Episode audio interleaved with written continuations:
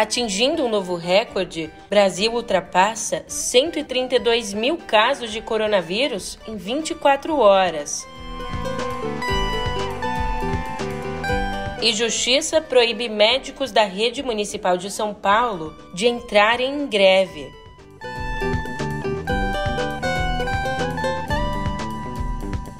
Por fim, Olavistas e o Centrão impede guerra.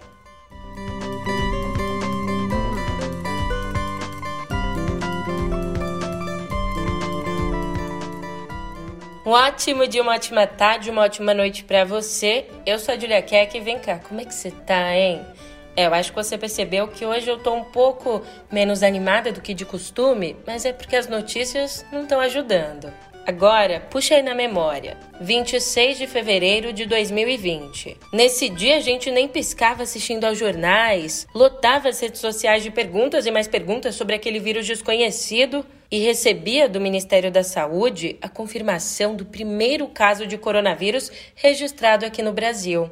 E de lá para cá já se foram quase dois anos, muitos infectados e mortos. E como se não bastasse, a gente acaba de bater um novo recorde de casos registrados em 24 horas. Agora eu te conto essa e outras notícias no pé do ouvido.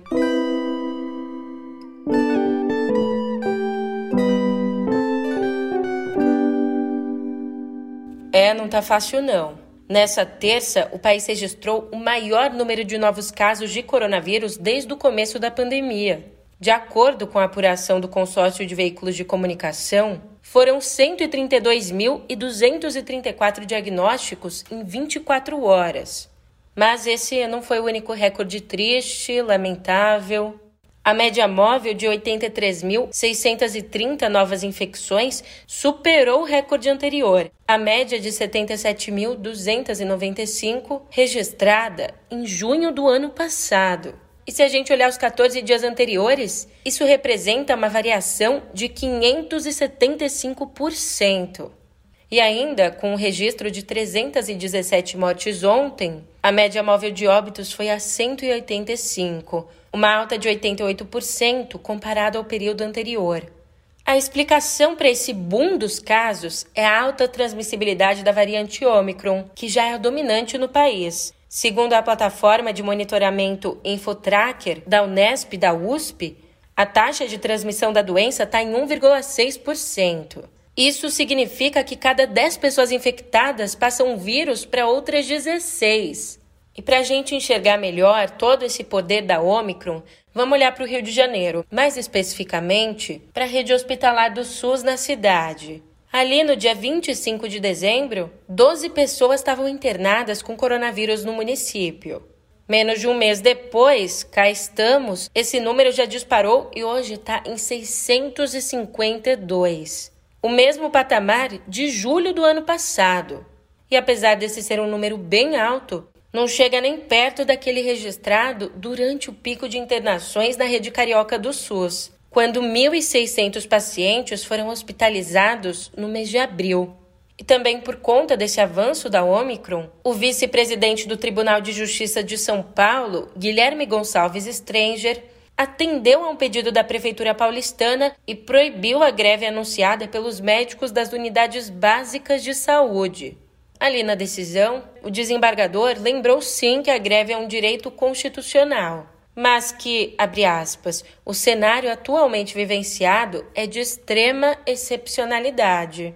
Enquanto isso, escuta só essa notícia. A cantora tcheca Hanna Orka teve a brilhante ideia de, no lugar de tomar vacina, se contaminar com o coronavírus por vontade própria para conseguir um passaporte de imunização e, consequentemente, sair em turnê com a banda dela, a Sonense. O resultado ela morreu no último domingo, aos 57 anos. E como lembra a microbiologista Natália Pasternak, pegar Covid de propósito para se livrar é uma péssima ideia. Não devia nem estar tá sendo cogitada. Natália ainda ressalta que, numa população de pessoas que tomaram a vacina, naturalmente a Omicron causa uma doença menos grave. Mas, em quem não se imunizou, a Omicron tem sim o potencial de levar a internações e mortes.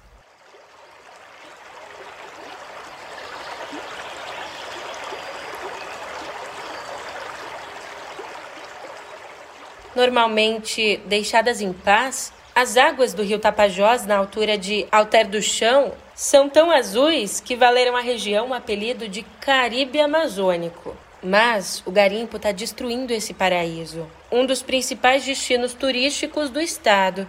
Desde o fim do ano, o rio, que antes era azulzinho, está turvo e barrento, em decorrência da ação descontrolada de garimpeiros ilegais no Tapajós, mesmo aí com os criminosos agindo a centenas de quilômetros de alter do chão. E as águas turvas e barrentas não é nem o maior dano. Para extrair o ouro, os garimpeiros usam mercúrio, que contamina a água e pode inclusive causar doenças neurológicas.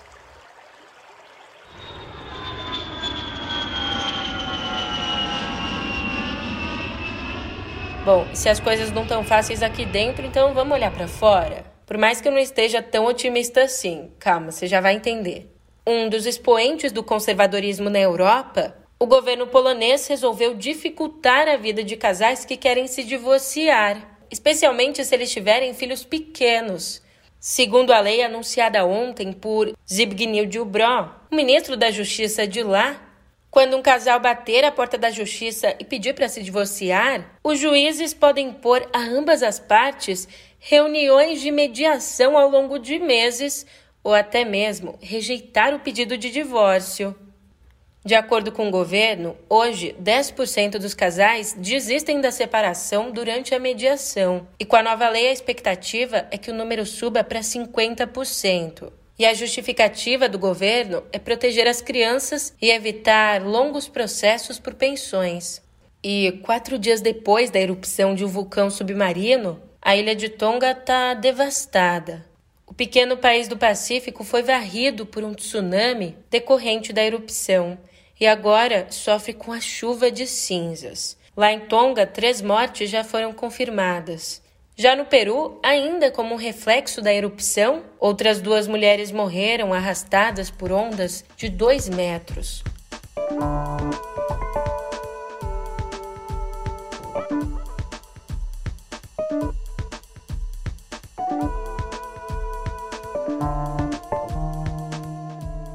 Olavistas versus o Centrão. É, o presidente Jair Bolsonaro ficou irritado com ataque de antigos apoiadores dele, os olavistas, aos atuais, o Centrão. Na segunda-feira, enquanto participavam ali de um programa conservador no YouTube, o ex-ministro da Educação, Abraham Weintraub, e Ernesto Araújo, o ex-ministro das Relações Exteriores, não economizaram críticas às novas alianças de Bolsonaro por mais que não tenham criticado diretamente o presidente. Ó, os ataques começaram quando o pastor Silas Malafaia, outro convidado do programa, acusou os ministros que vieram do Centrão de não se empenharem na aprovação de André Mendonça para o STF. Daí, Weintraub pegou ali uma caroninha nas críticas e emendou. Eu, eu insisti nesse ponto porque um do, um, uma das frentes que a gente está sofrendo grandes ataques, os conservadores, caçado, é justamente uma turma do Centrão. Eu não estou citando nomes aqui porque eu já estou sendo massacrado por uma militância aí de, de, que, que foi cooptada por eles. Mas o pastor Silas aqui comentou uma coisa que é o que eu tenho dito várias vezes e tenho sido acusado de coisas horríveis é, por uma parte de influenciadores digitais que se aproximaram dessa patota aí. Então, desculpa eu ter cortado, mas quando o senhor se expôs agora, eu achei relevante porque alinhou um, um, um, um grande obstáculo que nós conservadores estamos passando, estamos sendo atacados continuamente e fomos substituídos por essa turma aí do Centrão que o senhor citou. Eu vou até me corrigir aqui, porque diante dessa situação, Bolsonaro não ficou irritado. Ele ficou muito, muito irritado. Primeiro, porque o governo dele depende cada vez mais do Centrão. E ele próprio acabou se filiando a um partido do Centrão. Segundo, porque Weintraub, que acaba de voltar para o Brasil, insiste em se lançar candidato ao governo de São Paulo posto no qual Bolsonaro quer emplacar o ministro da infraestrutura dele, o Tarcísio Gomes de Freitas. E como recordar é viver, Do fundo do baú, uma fala, um pensamento ali sobre o Centrão, feita por ninguém mais, ninguém menos que Eduardo Bolsonaro, o filho do presidente, lá em 2018. E mais difícil do que chegar lá é se manter lá. Eu queria tirar foto, já encaminhando para o final, do rosto de cada um dos senhores aqui. Para saber se em 2019, quando o couro comer para valer, se vocês vão se deixar seduzir por discurso do Centrão ou se vão se manter firme e forte Bolsonaro. Brasil acima de tudo, Deus acima de todos. Mas vou te dizer, apesar de todos os esforços, o próprio Centrão não anda lá muito animado, não. Em pelo menos cinco estados, partidos como o PP, o Republicanos e até o PL, ao qual Bolsonaro está filiado, não querem e nem pretendem apoiar os candidatos do presidente ao governo. Por exemplo, em São Paulo, no Pernambuco, Piauí, Ceará e Maranhão, esses partidos têm fortes vínculos com adversários de Bolsonaro, incluindo alianças com partidos de esquerda.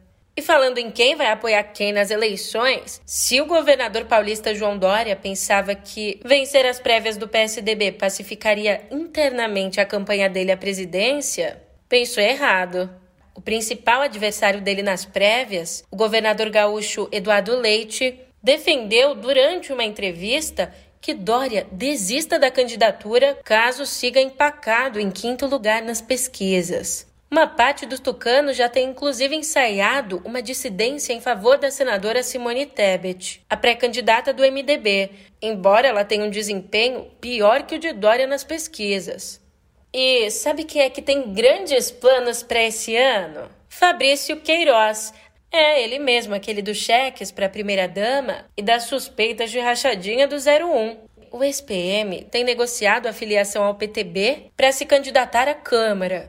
E olha, ele mesmo fez uma previsão super otimista, dizendo que, se contar com o apoio da família Bolsonaro, será o deputado mais votado do Rio de Janeiro.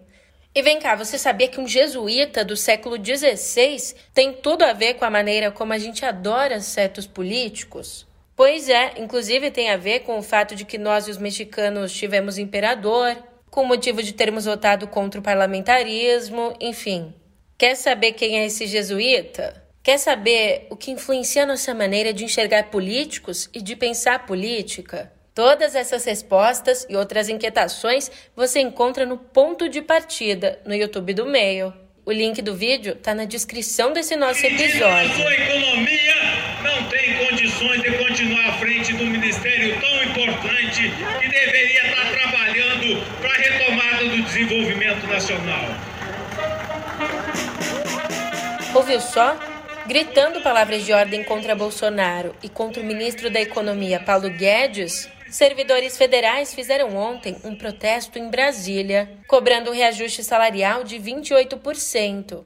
Esse ato reuniu tanto a chamada elite do funcionalismo, como servidores do Banco Central e da Receita, quanto professores federais, que ganham aí em torno de R$ 3.800 por mês. O estopim desse protesto, que ainda pode se desdobrar em uma greve no mês que vem, foi a previsão de um aumento no salário voltado só para a área de segurança, base de apoio de Bolsonaro. Mas, não sei não. O vice-presidente Hamilton Mourão já avisou que não tem dinheiro não. Aliás, ainda de olho no dinheiro, em um fio no Twitter, uma publicação maior na rede social, o professor do IBMEC, Bruno Caraza, mostrou que as carreiras de Estado no Executivo que inclui diplomatas, Polícia Federal, Receita e Banco Central, acumularam aumentos acima da inflação pelo IPCA desde 1998. Só que essa conta não inclui professores, médicos e outras carreiras de base do funcionalismo.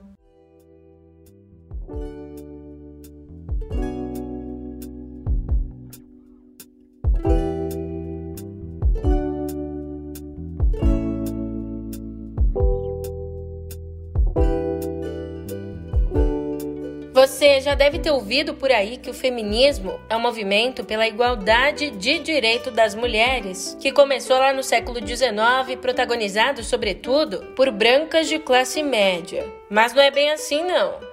Essa visão eurocêntrica do feminismo é hoje desafiada por autoras que ressaltam o papel de mulheres de várias origens e etnias na construção do feminismo, inclusive antes das sufragistas. Lembrando que as sufragistas inglesas lutaram pelo direito de votar, mas acabaram se aliando aos homens contra os movimentos de libertação colonial.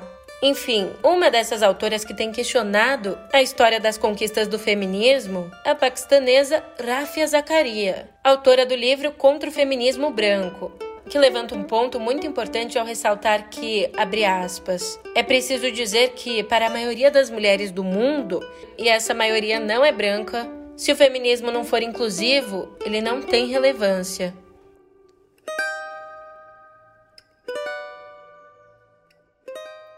E nós já temos uma data para o Grammy 2022. O maior prêmio da indústria musical americana vai acontecer no dia 3 de abril, em Las Vegas. Entre as principais indicações estão Billie Eilish, Doja Cat, Justin Bieber e Lil Nas X, que concorrem aos três maiores prêmios do Grammy. Já Olivia Rodrigo é a única artista que concorre às quatro principais categorias deste ano. Ou seja, ao melhor álbum, canção, gravação e artista revelação.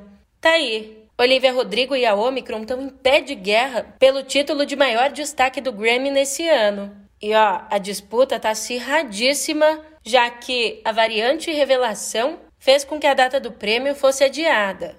Antes a premiação aconteceria no dia 31 de janeiro, mas a gente só vai conhecer os vencedores em abril. Enquanto isso, ao invés de ficar aí roendo as unhas de curiosidade, a gente pode ocupar o nosso tempo com um filme bom. E assim, que o filme Eduardo e Mônica, que estreia amanhã, é baseado numa canção de Renato Russo, todo mundo sabe. ainda nas aulinhas de inglês. Ela gostava do Bandeira e do Bauhaus, Van Gogh, dos Mutantes, de Caetano e de Rambo. E o Eduardo gostava de novela e jogava futebol de botão. Aquela coisa, ela falava coisas sobre o Planalto Central, também magia e meditação. E o Eduardo ainda estava no esquema escola cinema, clube televisão. E mesmo com tudo diferente, veio mesmo de repente uma vontade de se ver. E história vai, história vem, a gente sabe qual é o final. Com direito a gêmeos, recuperação e tudo. Agora, o que não é de conhecimento geral é que o casal existe, mais ou menos, na vida real. A artista plástica Leonice de Araújo Coimbra ainda lembra do dia em que o amigo Renato telefonou dizendo ter feito uma música para ela e o marido, o hoje diplomata Fernando Coimbra. O Eduardo e a Mônica da vida real estão juntos há 42 anos. E olha só que curioso, quando viu a música ali pela primeira vez, Leonice conta que naquele momento, abre aspas, honestamente não estava nem aí e que só com o tempo acabou entendendo o tamanho do presente que ganhou de Renato Russo, como ela mesma diz, o melhor amigo da vida inteira dela. Só que assim, na prática, na prática, não correspondem à descrição de Eduardo e Mônica. Mas, como diz a filha do casal, a artista Nina Coimbra, que inclusive participa do filme, a energia da história, esse encanto de amor, isso realmente existe. Ah, e uma curiosidade: na vida real, Nina nunca ficou de recuperação.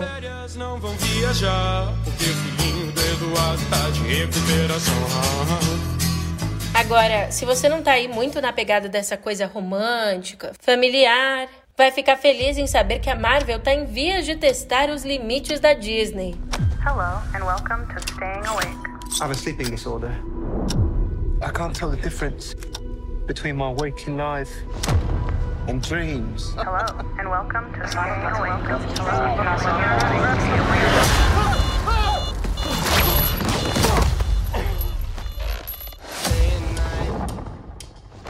Saiu ontem o quentíssimo trailer da série Cavaleiro da Lua, protagonizada por Oscar Isaac, que estreia no dia 30 de março na Disney Plus.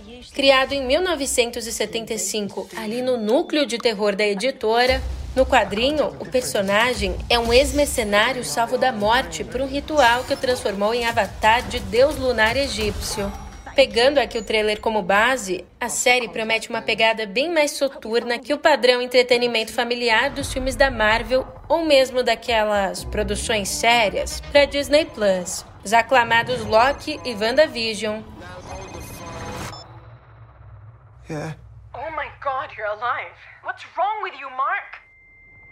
Why did you call me Mark? It must be very difficult. The voice in your head. Shut up! There's chaos in you.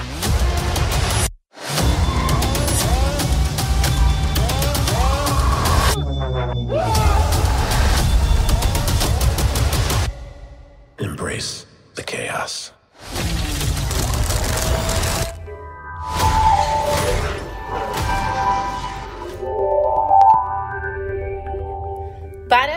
Que ontem, a notícia do dia no mundo da tecnologia foi a compra da Activision Blizzard pela Microsoft por 68 bilhões e 700 milhões de dólares. A editora de mega franquias como Call of Duty, Overwatch e Candy Crush é a maior aquisição já feita nos setores de tecnologia e jogos, superando os 67 bilhões de dólares pagos pela Dell na compra da EMC em 2015. Com o acordo, a Microsoft se torna a terceira maior empresa de jogos do mundo em receita, ficando só atrás da chinesa Tencent e da japonesa Sony, fabricante de consoles de jogos PlayStation.